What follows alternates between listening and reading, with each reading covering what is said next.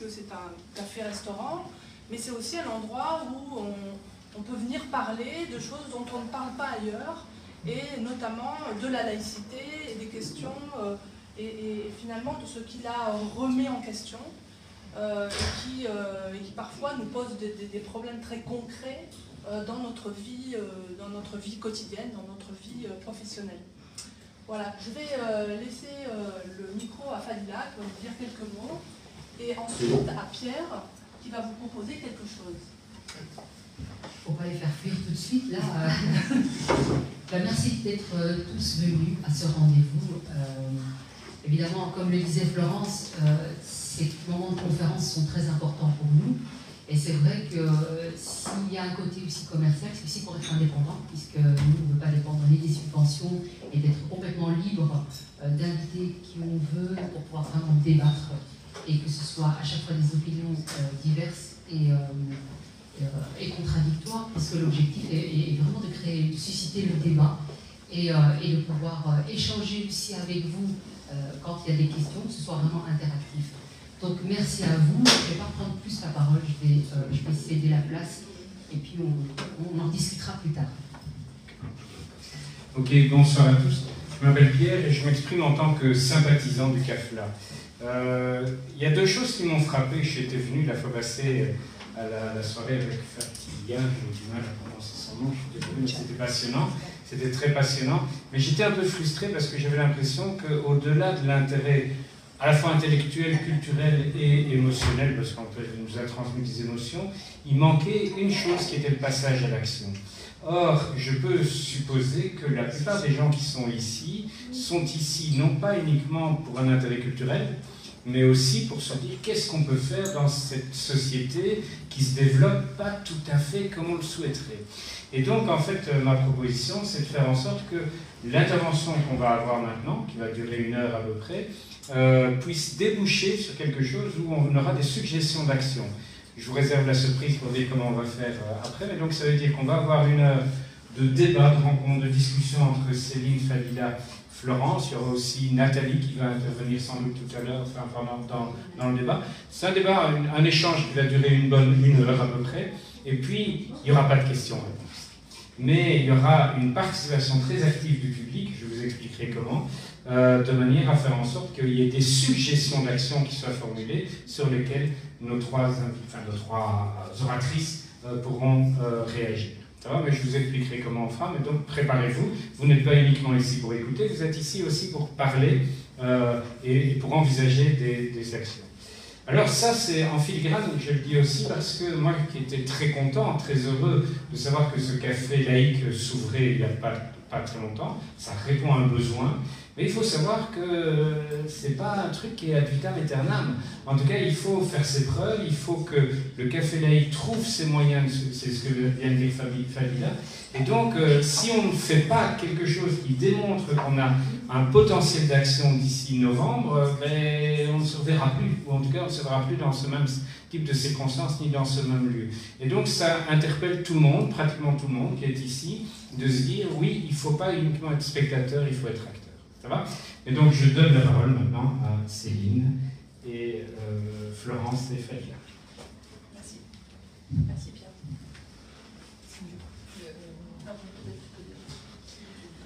Alors, je ne sais pas si, euh, si, vous me connaissez tous, mais euh, je vais vous raconter en fait comment je me suis retrouvée finalement en, en, France à défendre l'idéal laïque, pas toute seule. Euh, Dieu merci, ce qui semble d'ailleurs être un des problèmes en Belgique. On a l'impression que euh, de collectifs pour s'exprimer sur ces questions-là, il n'y en a pas.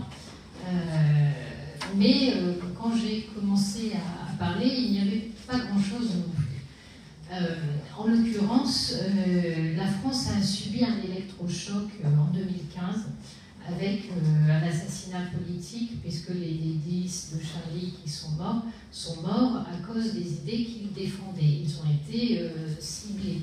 On a des attentats qui parfois euh, ne ciblent pas, sont là pour étendre la terreur à toute la population, mais dans le cas de Charlie Hebdo, on était vraiment sur la continuité de ce qui s'était passé au Danemark, donc la volonté en fait de, de de casser la dynamique de liberté d'expression et de réinstaurer le blasphème, à défaut de pouvoir le faire par la loi, de le faire par la rue et par la violence. Et à l'époque, j'étais euh, une militante socialiste, euh, bien sage. Je ne pas que je ne voyais pas un certain nombre de choses se dérouler sous mes yeux, mais il était plus avantageux pour moi de me taire en termes de carrière que de dénoncer ce que je voyais. Et puis, quand vous prenez un choc comme euh, Charlie Hebdo, euh, vous finissez par euh, vous interroger en vous disant Mais moi, ça faisait presque 25 ans que j'étais militante, et vous vous dites Mais attends, tout ce temps-là, pour obtenir cette société-là, et pour qu'à la fin, à l'époque où tu commences à militer, toutes ces questions d'assassinat politique ne se posaient plus. Et maintenant, au bout de tant d'années de militantisme, voilà quel est l'état de la société.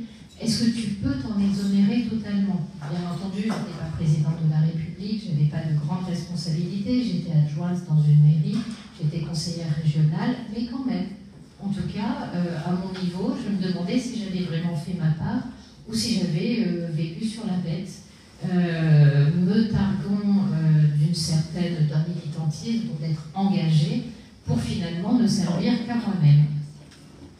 Alors, vous, ces questions arrivent, vous les repoussez, parce que malgré tout, vous êtes installé dans une petite vie, vous avez une quarantaine d'années. Euh, il se trouve que euh, je travaillais. Vous entendez pas? Si, ça va. Il se trouve que je travaillais au Parlement euh, pour des, élus socialistes, j'étais moi-même élu, et que donc ouvrir les yeux et prendre conscience de certaines choses, c'était clairement se tirer une balle dans le pied. Donc, on, rend hommage aux gens de Saint Charlie et puis euh, tout finit par rentrer dans l'ordre. Et voilà qu'un jour, au moment où j'allais rentrer chez moi, euh, j'arrive et je vois en 4 par 3 une grande annonce sur un salon de la femme musulmane dans lequel était mis en avant un certain nombre de prédicateurs. Et je me dis, et ça se passait à côté de chez moi, dans l'endroit où j'ai été élue. Et je vais sur Internet, tout bêtement, je tape les noms de ces gens-là. Et là, je tombe de l'armoire, c'est-à-dire que les prêches étaient pour le coup en français. Euh, en tout cas, un certain nombre étaient en français, parce que parfois, vous tombez sur des prêches arabophones, et là, pour le coup, je dois convenir de mon immense ignorance, donc si j'ai personne pour les traduire, euh, je ne les comprends pas. Et là, j'entends des choses qui m'ont choqué énormément, euh, expliquant qu'il fallait tuer tous les juifs, expliquant que battre sa femme était tout à fait normal, qu'une femme qui se refusait à son mari était damnée, euh, donc des choses qui, paraissaient vraiment sortir d'un, du Moyen Âge ou d'un siècle en tout cas euh, qui n'était plus le nôtre, qui étaient parfaitement assumées, qui étaient dites par des gens qui, ne se censuraient pas, qui ne se cachaient pas, qui étaient tout à fait accessibles. Et je me dis, mais c'est pas possible. Euh, on ne peut pas laisser des discours pareils se dérouler en France, dans une sorte de palais des congrès, de façon tout à fait ordinaire, si je puis dire. Et donc je décide de, faire un, communiqué de presse assez sanglant. Et, euh, et, là, je reçois énormément d'appels de journalistes qui me disent écoutez, euh, vous êtes connu de votre mère et de votre chien, que ce soit l'inverse. En gros, vous n'êtes jamais qu'une conseillère régionale. Et c'est vrai que conseiller régional, ce ne sont pas des gens, le conseiller départemental, vous le connaissez parce qu'il régit des choses très quotidiennes. Le conseiller régional est un petit peu plus éloigné du terrain. Donc vous êtes quand même pas très connu. Peut-être en province, mais à Paris où il y en a 200, euh, euh, franchement personne ne connaît son conseiller régional. Et je leur dis écoutez, parfait, je vais vous donner le numéro de tous les politiques que je connais, à gauche comme à droite. Si jamais il y en a un qui accepte de vous parler sur ces sujets-là, rappelez-moi, euh, au moins j'irai lui faire fondre sa statue en, en or massif. Et le journaliste me rappelle deux heures et demie après en disant Oui, écoutez, finalement, on veut bien prendre votre parole parce que tout le monde refuse de, nous parler. Et je fais une interview non seulement je raconte ce qui se passe dans ce salon, il se trouve que j'y étais allée, j'y avais assisté, euh, je m'étais fait un peu bousculer par euh, Baraka City, qui est une association qui va se faire interdire euh, quelques temps après. Et donc je raconte à la fois ce qui se passe à l'intérieur du salon, quelles sont les prêches, quelle est la mentalité, qu'est-ce qui est vendu aussi, quel est le modèle de société que l'on prône à travers un certain nombre d'objets et euh, d'objets qui sont là pour bien indiquer une différence. Euh, il faut qu'à tous les niveaux, vous pouviez vous distinguer des couffards dans l'habillement, dans, les sorties, euh, dans les fréquentations dans la nourriture, bien sûr, mais c'est vraiment le séparatisme, un outil en fait d'avancer du, séparatisme. Et surtout, je raconte pourquoi les politiques se taisent et comment fonctionne le clientélisme et comment on se fait élire dans ces coins-là. Et à la limite, j'aurais peut-être pu dénoncer, euh, quand euh, vous retranscrivez les prêches, il est très difficile de vous attaquer pour les avoir dénoncés, étant donné la violence de ce qui est dit. En revanche, expliquer pourquoi les politiques qui devraient défendre le modèle social ne le font pas, là, euh, va vous déranger profondément un système qui ronronne depuis belle lurette et, dont il faut reconnaître aussi que vous avez à un moment donné. Comment ça se passe? J'imagine que ça ne doit pas être très différent en, Belgique. Euh, chez nous, alors je sais que chez vous le vote est obligatoire, ce n'est pas le cas chez, nous. Et chez nous, il se trouve que euh, quand vous regardez les dernières élections, parfois sur certains territoires, les élections se font avec 40% de votants. Il n'y a même pas la moitié de la population qui va participer à ces élections-là. Parmi ces 40% de votants, en général, ceux qui se déplacent sont des gens convaincus. à l'époque, Maintenant, c'est plus le cas, mais ils étaient euh, PS ou LR.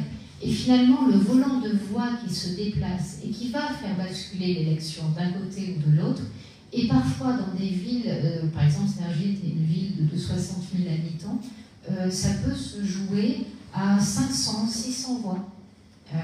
sauf qu'avec la prime majoritaire, quand vous faites basculer ces voix-là, vous avez le pouvoir à la fois au niveau de la ville, au niveau de l'interco, euh, quand vous tenez quasiment la plus grosse ville de l'intercommunalité. Et ce qu'il ne faut jamais oublier, c'est qu'on passe son temps à décrypter les notes de frais des, députés. Enfin, à la fin, un député, euh, même quand il truande un peu sa note de frais, euh, ça ne peut pas s'élever à des millions et à des millions. En revanche, quand vous détenez une mairie, en termes de subventions, en termes de, de choix dans les investissements que vous allez faire, Là, vous avez de véritables leviers et là, vous pouvez chiffrer vos capacités d'action euh, en millions. Et ce qui se passe, c'est que euh, en prenant, en faisant des accords avec un certain nombre de caïds de leaders communautaristes, vous allez pouvoir euh, soit conserver le pouvoir, soit le prendre. C'est d'autant plus facile qu'il n'y a aucune exigence idéologique. Les mêmes personnes qui peuvent voter à l'époque pour la gauche pouvez voter trois mois après, un an après, trois ans après, peu importe, pour la droite, puisque la seule chose qui était importante, ce n'était pas euh, le bien ou le mal dans le destin d'un pays ou dans la façon dont euh, la vision que j'ai de l'homme ou la vision que j'ai de l'avenir. C'était qu'est-ce qui est bon pour ma communauté et qu'est-ce qui est mauvais pour ma communauté. Et en plus, ce qui était bon ou mauvais pour la communauté était défini par ces leaders communautaires qui, en se faisant les intermédiaires entre les mairies et le terrain, euh, à la fois renforçaient leurs emprises sur leurs compatriotes, parce qu'il fallait passer par eux pour un certain nombre de choses, et en même temps renforcer leur emprise sur les politiques, parce que quand vous avez par exemple un grand leader national qui vient et que vous avez besoin de faire une démonstration de force, de montrer à celui qui peut faire votre carrière ensuite dans le parti que vous êtes capable de remplir un gymnase de 1000-1500 personnes eh bien, ces gens-là sont extrêmement pratiques parce que si vous le leur demandez, ils vont vous ramener 500 personnes qui n'ont rien à faire de ce qui va se passer, qui ne s'embaucheront pas plus que mais qui viendront faire la claque parce qu'elles savent très bien pourquoi, euh, pourquoi elles le font. Et quand vous racontez ça, ça paraît extrêmement euh, banal, mais euh, personne ne l'assume et personne ne le dit. Donc, ça fait l'effet d'un coup de tonnerre et finalement, cette parole-là va devenir virale. Et tout d'un coup, vous vous rendez compte que quand vous portez, c'est une parole qui fait du buzz en fait. Et donc il y a un certain nombre de médias qui vont s'intéresser à ça, euh, qui vont le, répandre. Et pendant tout un temps, vous vous dites super, je fais bouger des lignes, ah, moi toute seule, et c'est merveilleux. Mais pas du tout. Vous avez juste euh, enclenché une séquence médiatique. Euh, tant mieux pour vous si vous en faites quelque chose, tant pis pour vous si vous ne la maîtrisez pas et qu'elle se retourne contre vous mais vous n'avez fait de fait bouger aucune ligne, puisque euh, je vais forcément me faire euh, un petit peu. Alors, je suis partie avant qu'on m'excuse, parce que j'ai ma fierté. C'est un peu comme quand on largue quelqu'un, parce qu'on sait que de toute façon, ça ne va pas durer. Donc, on a sa fierté, mais il fallait quand même un peu écorner.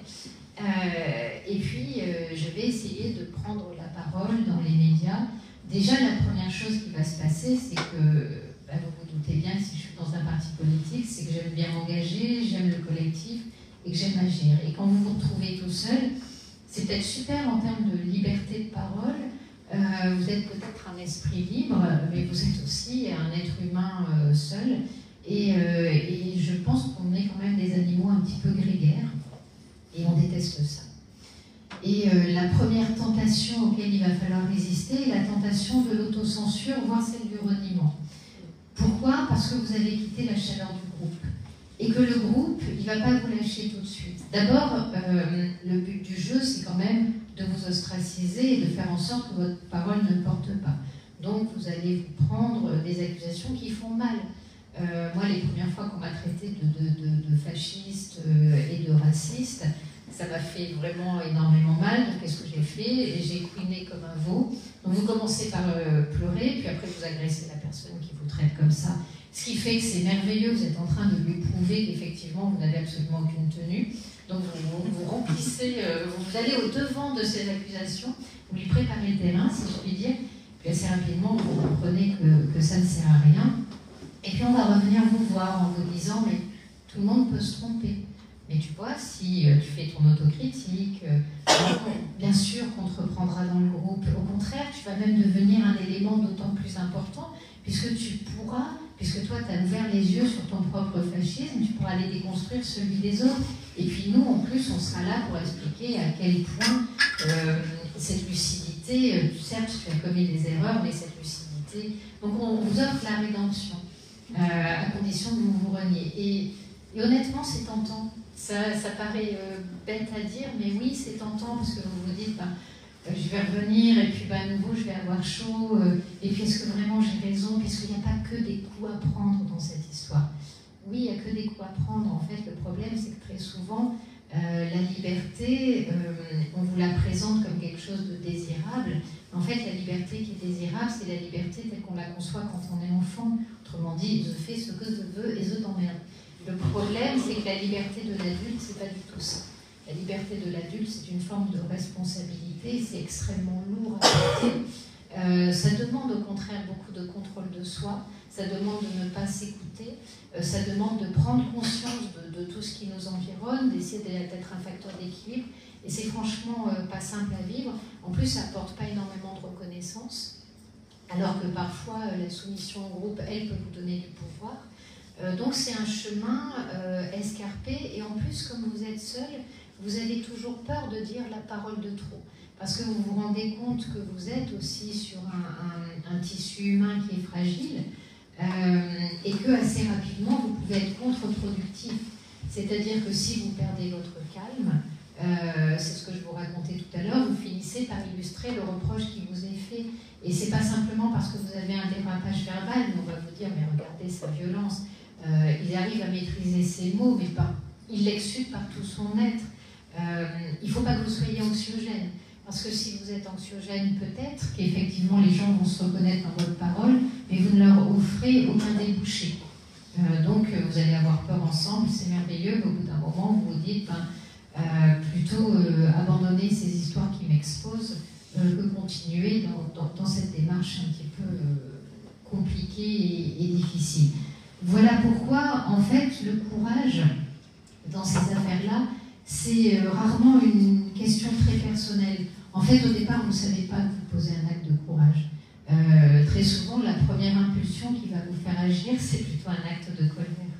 Euh, moi, quand je réagis euh, face à, à, ce qui est diffusé par ces prêcheurs, je suis en colère pour deux raisons. D'abord parce que dans le fond, je le savais, que ça, ça existait, que ça commençait à influer autour de moi, parce que j'avais refusé de le regarder, donc j'étais à la fois confrontée à un véritable danger pour les équilibres de ce pays, et j'étais aussi confrontée euh, à ma propre impuissance et à ma propre lâcheté. Les trois d'un coup, ça fait beaucoup, mais c'est ce qui permet aussi le passage à l'acte. À ce moment-là, vous n'agissez pas, c'est une impulsion, vous passez à l'acte, c'est très différent. Une fois que vous êtes passé à l'acte, ça peut vous obliger. Et à ce moment-là, c'est quel parcours vous allez construire pour que finalement, euh, euh, ce qui vous arrive personnellement puisse être utile collectivement. Et euh, et c'est là que, dans la question de l'action, j'ai parfois du mal à y répondre, parce qu'en fait, je me suis plus souvent heurtée à de la difficulté qu'à la réalisation. En revanche, ce que je sais, c'est que vous ne pouvez pas demander aux gens d'être courageux, vous ne pouvez pas leur demander d'agir si déjà il n'y a pas au sein du débat public une légitimité à la parole que vous portez. C'est-à-dire que si vous, en étant éventuellement un acteur puissant, un acteur expérimenté en politique, quelqu'un de reconnu dans les médias, euh, vous n'osez pas être ferme sur cette parole et la porter, et c'est pas la porter une année, c'est la porter et la répéter, ça peut même d'ailleurs être avoir l'impression euh, de dire toujours la même chose peut être extrêmement pénible. Mais c'est nécessaire parce que je vais vous raconter une anecdote pour vous montrer comment ça marche.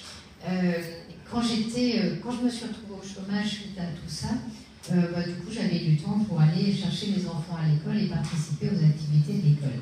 Et à l'époque, juste un petit peu avant, dans les années 2014, euh, on décide de faire un rappel général à la laïcité à l'intérieur de l'école. Donc, euh, que fait le gouvernement? Il crée un joli poster, c'est quoi la laïcité, euh, comment ça se vit, etc. Et il demande à tous les directeurs d'école d'afficher ce poster dans, dans leur école. Le problème, c'est que ça n'est absolument pas porté par le gouvernement. Autrement dit, vous n'avez pas un ministre, un président, qui va déjà commencer par reconnaître qu'il y a un problème avec la laïcité.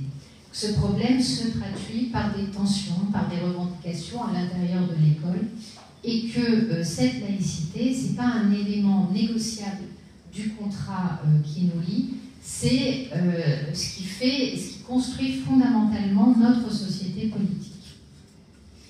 À savoir qu'à la limite, on pourrait ne pas avoir de religion, qu'on aurait encore besoin de laïcité. Je ne sais pas trop comment fonctionnent les choses en Belgique, mais comment le, contrat qui lie les citoyens fonctionne en France, c'est que, euh, en gros, vous n'avez pas de, référence, il n'y a pas de royauté, euh, et il n'y a pas de référence religieuse.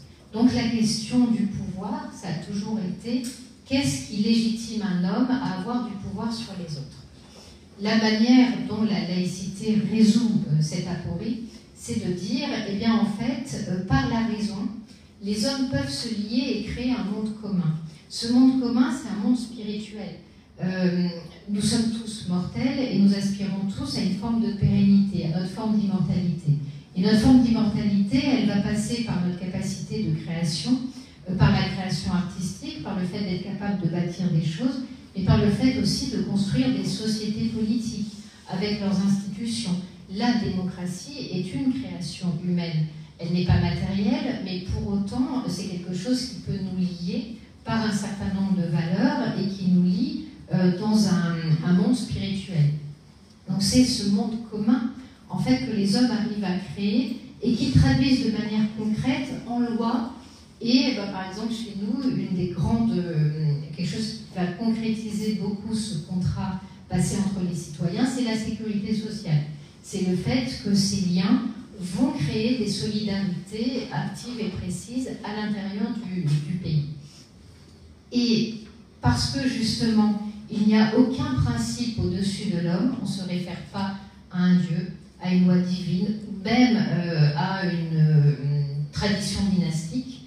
Euh, la seule chose qui légitime en fait ce pouvoir, c'est la concorde entre les hommes, le fait qu'ils sont capables, en échangeant par la raison, de se doter de lois communes et que ces lois à peine créées leur échappe. Elles se mettent en surplomb d'eux-mêmes et c'est pas par exemple parce que vous êtes créateur de la loi, c'est pas parce que vous faites la loi, que ce soit au Parlement, euh, que vous en êtes propriétaire. Elle s'impose à vous dès que vous l'avez votée, elle vous échappe et elle devient un élément extérieur qui s'impose à vous. Et ce rapport à la loi très fort fait les, les sociétés. Donc, quand vous imposez un rappel, qui est un rappel de ce contrat fondamental, qui était un rappel en fait du fait que euh, cette laïcité et cette citoyenneté, elle est extrêmement exigeante. Elle va demander de l'élévation, elle va justement demander à ce que pour créer le commun, vous mettiez un peu de côté vos particularismes. Et elle va demander aussi la capacité de voir la société et de voir finalement ce qu'on appelle euh, le domaine, de pouvoir distinguer un domaine public et un domaine privé. Sans cette distinction, vous ne pouvez pas avoir de laïcité. Pourquoi? Parce que le domaine privé devient le lieu de votre particularisme, de votre unicité, et le domaine public devient le lieu dans lequel vous en rabattez sur ces particularismes pour réussir justement à créer un monde commun dans lequel tout le monde pourra trouver sa place. Mais en rognant de fait euh, peut-être un certain nombre de ses convictions, des choses qu'il a envie euh, d'affirmer. Donc la, notion de laïcité est complexe, mais elle est essentielle chez nous. Sauf que personne ne prend la peine, euh, en gros, quand vous voulez imposer ce genre de choses, il faut que vous commenciez par un tapis de bombe, entre guillemets. Le tapis de bombe symbolique, ça veut dire euh, vous avez non seulement le président, mais euh, un certain nombre d'autorités politiques qui vont rappeler ce qui est profondément la laïcité, qui vont non seulement le rappeler, mais le mouliner, que ça va se traduire peut-être euh, par des actes symboliques. par exemple, arrêter, rappeler à de nombreux politiques qu'on ne va pas faire son marché au cul des mosquées. Encore, quand c'est au cul des mosquées, j'allais dire, c'est au moins à l'extérieur. Maintenant, euh, chez nous comme chez vous, ça se passe à l'intérieur. Vous avez même parfois des prêches dans lesquelles on appelle à voter pour un candidat plutôt que pour un autre, sachant que nous, on a une loi, la loi 1905 sur la séparation de l'Église et de l'État, euh, qui interdit très clairement de pouvoir faire un prêche politique, quel qu'il soit d'ailleurs, à l'intérieur d'un lieu de culte. Tout le monde s'en tamponne allègrement. Donc, vous le traduisez par des actes symboliques, vous le traduisez par des paroles. En fait, vous créez tout un écosystème qui fait qu'au moment où le poster va arriver dans les écoles et va être affiché, non seulement votre directrice d'école que vous mettez quand même en première ligne, elle n'est pas élue. Euh, certes, elle est là pour faire respecter aussi en tant que directrice un certain nombre de valeurs à l'intérieur de son école.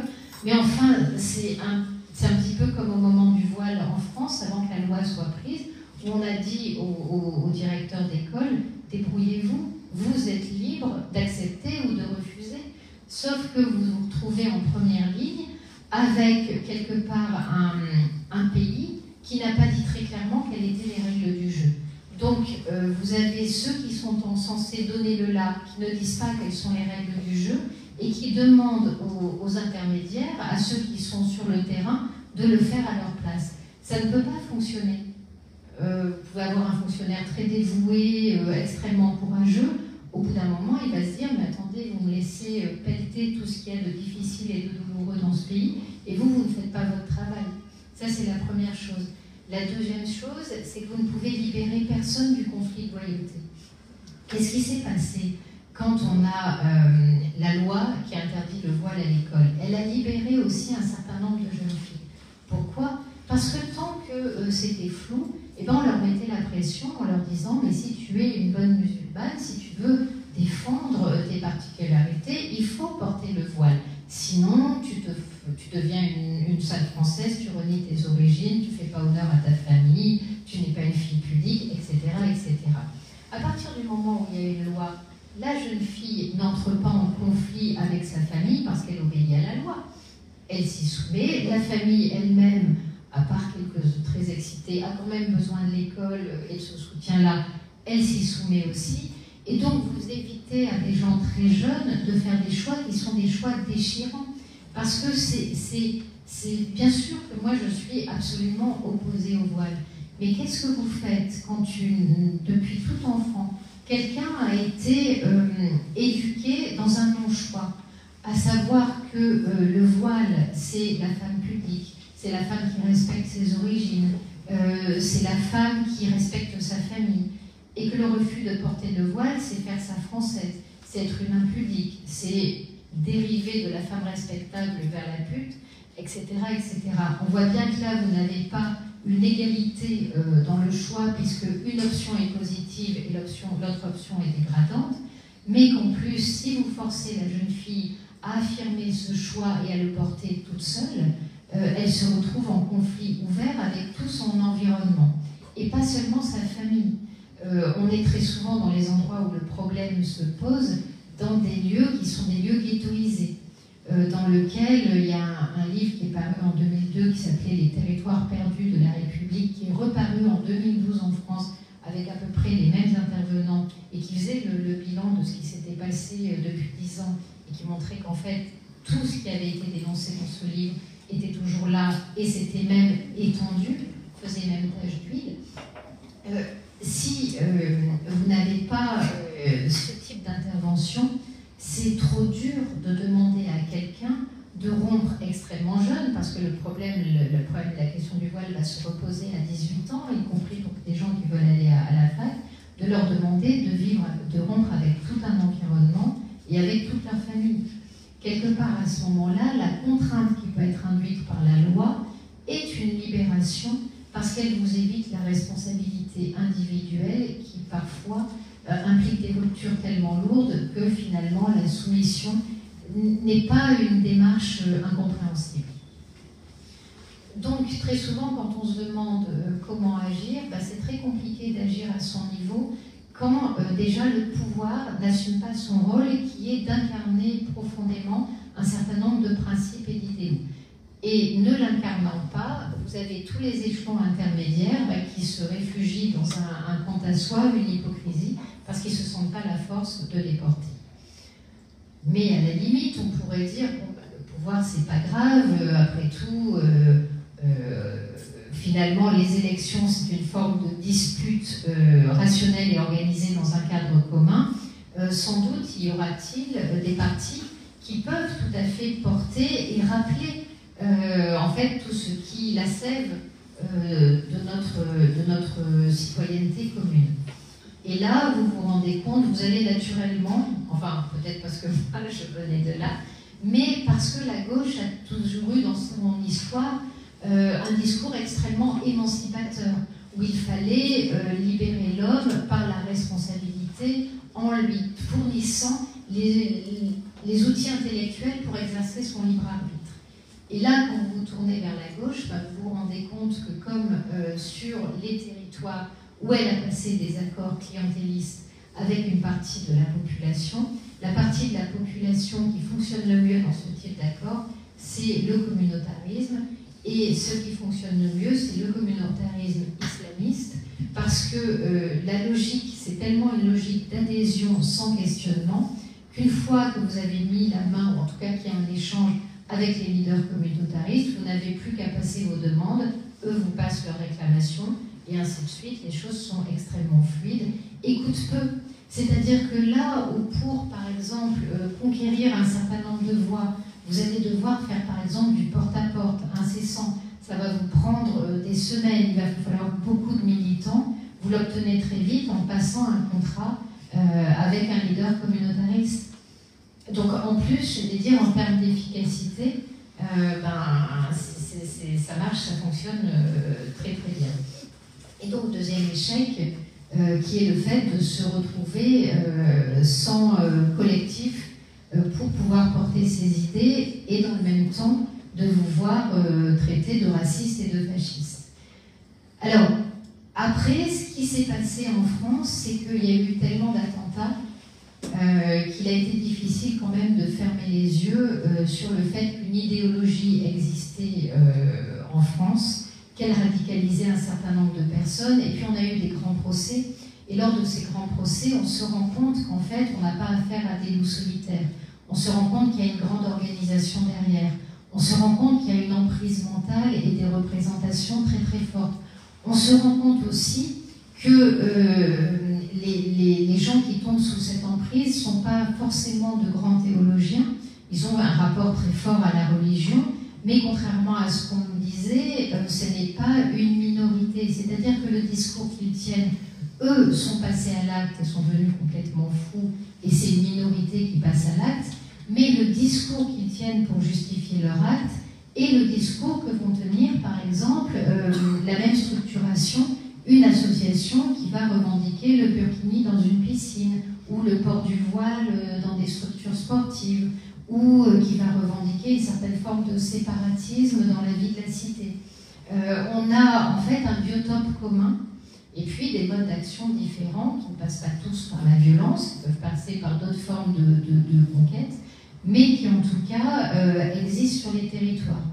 Ensuite, vous vous heurtez à une deuxième limite, c'est qui est ciblé et qui ne l'est pas.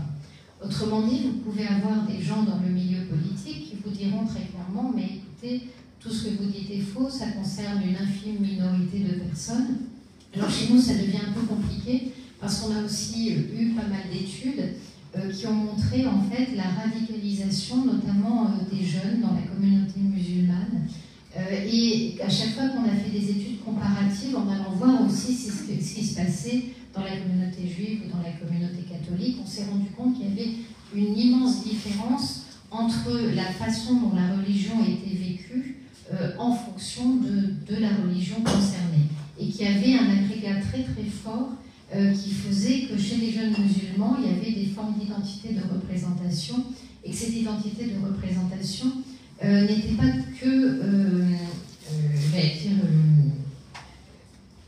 religieuse, elles sont culturelles et le regard qu'ils portent sur la France l'est aussi. C'est-à-dire vous avez tout un discours sur la persécution des musulmans, tout un discours sur l'existence d'un racisme systémique transformé en islamophobie.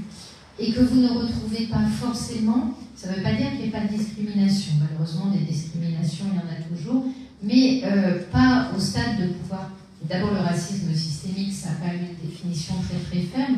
Ça veut dire que dans le droit, parce que vous professez telle religion, parce que vous êtes de telle ethnie, euh, vous, n'avez pas le droit d'accéder à, certains, euh, à certains emplois, vous n'avez pas le droit euh, d'aller dans, dans les mêmes écoles que les autres. Il y a un vrai séparatisme qui se traduit par des différences de droit. Ce n'est pas du tout le cas. Quant aux discriminations, hélas, quel pays n'en connaît pas Et la France n'est pas forcément à la pointe. Bien sûr qu'il y a des discriminations, mais euh, il n'y en a pas de manière à ce qu'on puisse parler d'une persécution des, musulmans. Là, c'est vraiment une fausse représentation. Pourtant, cette représentation imprègne tellement les esprits que nous avons eu euh, il y a quelque temps Vous n'avez pas euh, manqué de, voir qu'on a, on a eu quelques une élection présidentielle. Et donc, ce qui était très intéressant, c'est qu'on s'est rendu compte que 70% de la communauté musulmane avait voté pour LFI et que, euh, et pas que les observateurs politiques, mais y compris euh, notamment au gouvernement, on s'est demandé mais d'où ça vient, parce que 70% euh, c'est un fait politique. C'est extrêmement massif et ça ne peut pas venir de nulle part. Une population qui vote à 70% de cette manière a été travaillée au corps. Et quand on a cherché à savoir ce qui s'est passé, on s'est rendu compte qu'il y avait eu un message qui avait été extrêmement viral notamment sur les réseaux sociaux, qui avaient été aussi euh, retransmis par les mosquées, par un certain nombre d'acteurs euh, de la sphère islamiste. chez nous, c'est euh, Alcance, mais ça va être aussi Ali Ramadan, voilà, des, des, que vous ne connaissez pas et que moi j'ai même du mal à. Il faut que je les note à chaque fois pour les redire. Bref, et quand on a déconstruit ce message, le message en fait partait de l'idée euh, que la loi contre le séparatisme qui avait été votée était une attaque généralisée contre les musulmans et appelait en fait les musulmans à se défendre contre la violence que leur faisait la France. Donc cette notion de persécution était énormément mise en avant et fonctionnait. Il n'y avait pas forcément grand-chose de plus. Euh, c'était, euh, et à la limite, alors ça c'était le message un peu développé, le message le plus court, ça pouvait être euh, de toute façon, euh, ces gens-là ne veulent pas de vous. Si on ne se serre pas les coudes, euh, si on ne se met pas d'accord derrière un candidat, un jour on aura tous à le payer individuellement. Et le discours fonctionne. Il marche, il touche des gens, et il est porté et relayé pas seulement par la sphère islamiste. S'il était uniquement relayé par des barbus complètement allumés, peut-être est-ce qu'il toucherait un petit peu moins de monde. Le problème, c'est que ce même discours chez nous, et j'ai l'impression que chez vous aussi, est relayé euh, par une partie du Parti socialiste, par la plus grande partie de la LFI, par toute une partie d'Europe Écologie Les Verts, et c'est ceux qui sont les plus grands prédateurs euh, des lanceurs d'alerte ou des citoyens qui essaient de s'exprimer sur ces questions ne sont pas les islamistes. Ils ont l'intelligence de laisser faire ce travail-là par des gens qui, eux, sont parfaitement intégrés à la société. Et donc, même, euh, et donc on va même euh, euh, dire que leur parole ne peut être que sincère, puisqu'ils ne sont, ils n'appartiennent pas eux-mêmes à la communauté musulmane, et puisqu'ils ne sont pas censés être sensibles, ils ne sont pas prêts à se convertir d'ailleurs. le seul problème, c'est qu'ils sont effectivement les chevaux de Troie de, de cette idéologie. Aujourd'hui, en France, on ne sait pas encore comment agir. Il y a des choses qui bougent. Malheureusement, quand elles bougent, en première étape, elles auraient, euh, en gros, lors de l'élection présidentielle que, l'on a eue, euh, vous avez à peu près 42,8% des gens, euh, enfin 42 pardon, qui ont voté finalement pour Marine Le Pen. Alors c'est vrai que le RN d'aujourd'hui et le RN de Marine Le Pen n'est pas celui de Jean-Marie Le Pen. Il n'empêche qu'il garde une histoire chez nous en France euh, le Rassemblement national est vu comme l'héritier de la collaboration. Euh, partant, euh, vous renvoyez à l'extrême droite, c'est vous renvoyer à la collaboration et au fascisme, et c'est vu comme quelque chose d'indépassable. Quand, y compris quand quelqu'un comme Marcel Gaucher, qui est un grand intellectuel et un grand historien, a expliqué que de fait, quand on lisait aujourd'hui le programme et les prises de position de Marine Le Pen, on était plutôt dans ce qu'avait pu produire le RPR dans les années 80-85. Ceci dit, à l'époque, le RPR y allait euh, euh, franchement manu militari, mais on était en fait dans ce, dans ce cadre-là. Euh, ça a suscité une telle levée de boucliers alors que Marcel Gaucher est un intellectuel reconnu, quelqu'un qui a tout à fait sa place euh, j'allais dire, dans, dans, ce qui est considéré comme la nomenclatura euh, de l'université ou du monde intellectuel. Il a subi une telle violence que quand vous êtes euh, un citoyen lambda ou un petit d'alerte, vous vous dites, mais si ce rouleau compresseur passe sur Marcel Gaucher, mais moi, je vais être littéralement pulvérisé. Donc c'est très compliqué.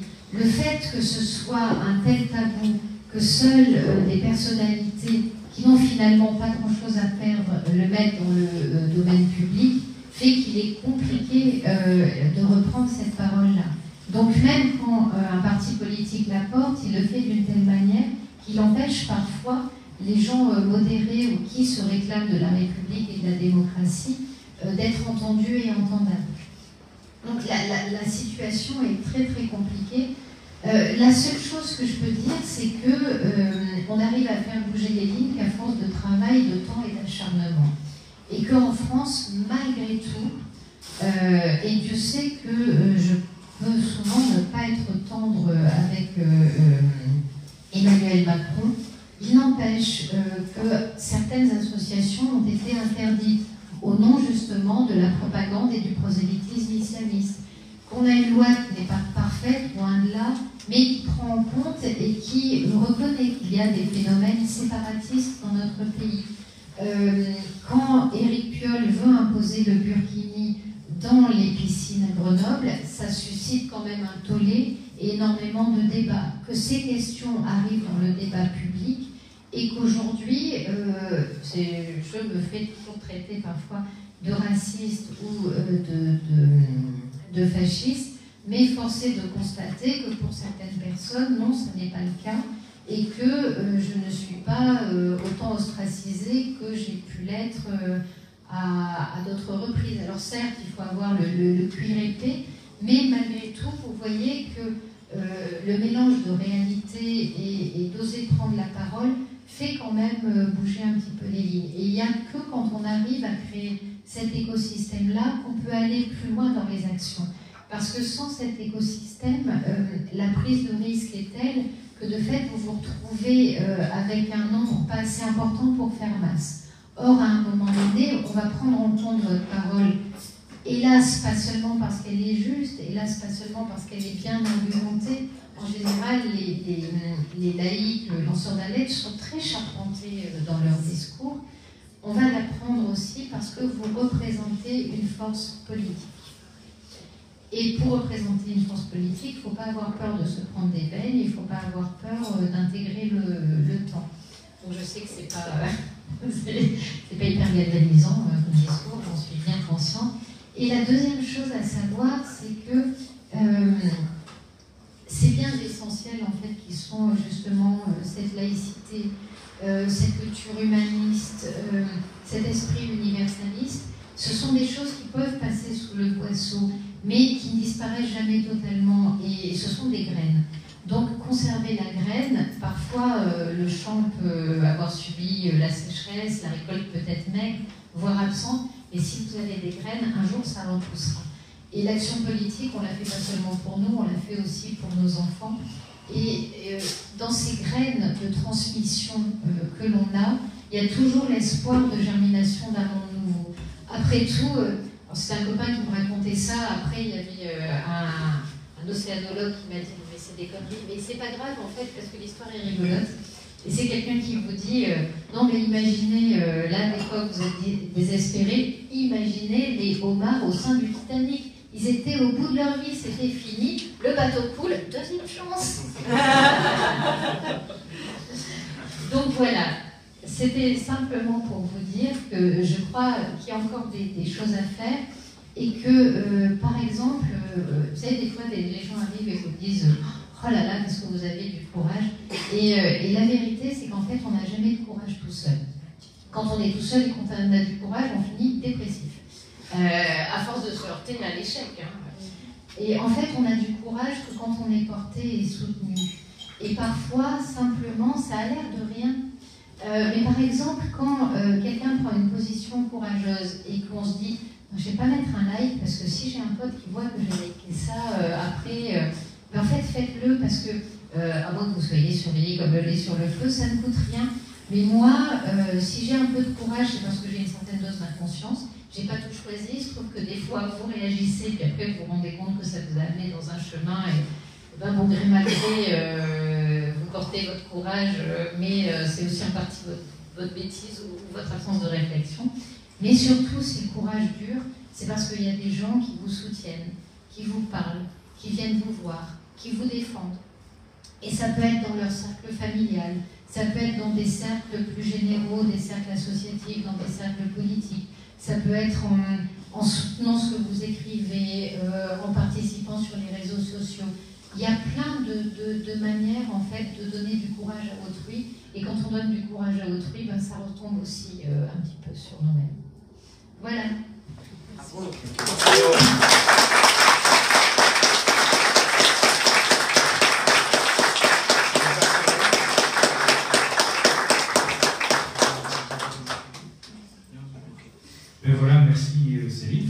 c'était moins long que prévu, mais on va encore te faire parler. Alors, ce que je vais vous proposer maintenant, c'est, euh, euh, voyez les gens qui sont autour de vous. En fait, euh, Céline a terminé en disant il faut pour avoir du courage, il faut être à plusieurs. En tout cas, c'est plus confortable, c'est plus sûr aussi. Ben, on est déjà nombreux ici, et donc vous allez prendre les 7-8 personnes qui sont autour de vous. Comme ça, il n'y a pas de n'y a pas de sélection absolument à avoir, mais donc les gens que vous ne connaissez pas a priori qui sont à côté de vous. Et euh, dans un premier temps, je, vais vous donner 6 minutes, ça va vite, 6 hein, minutes. Et donc 6 minutes, vous êtes déjà dit bonjour, c'est très bien. Euh, en 6 minutes, vous essayez de savoir un peu qui vous êtes comme ça, mais sans, sans rentrer trop dans, dans, les présentations. Et vous allez échanger sur quelles sont les émotions que ça vous provoque, tout ce que vous venez de vous entendre. Ça va? Pendant 6 minutes, vous allez parler de ça et, je reprends la parole après 6 minutes, hein, donc il euh, faut aller vite, ça va Et donc vous pouvez bouger les chaises, il n'y a aucun problème, maintenant le débat il est parmi vous, Et donc allez-y, 6 minutes pour euh, échanger sur les émotions que ça vous provoque.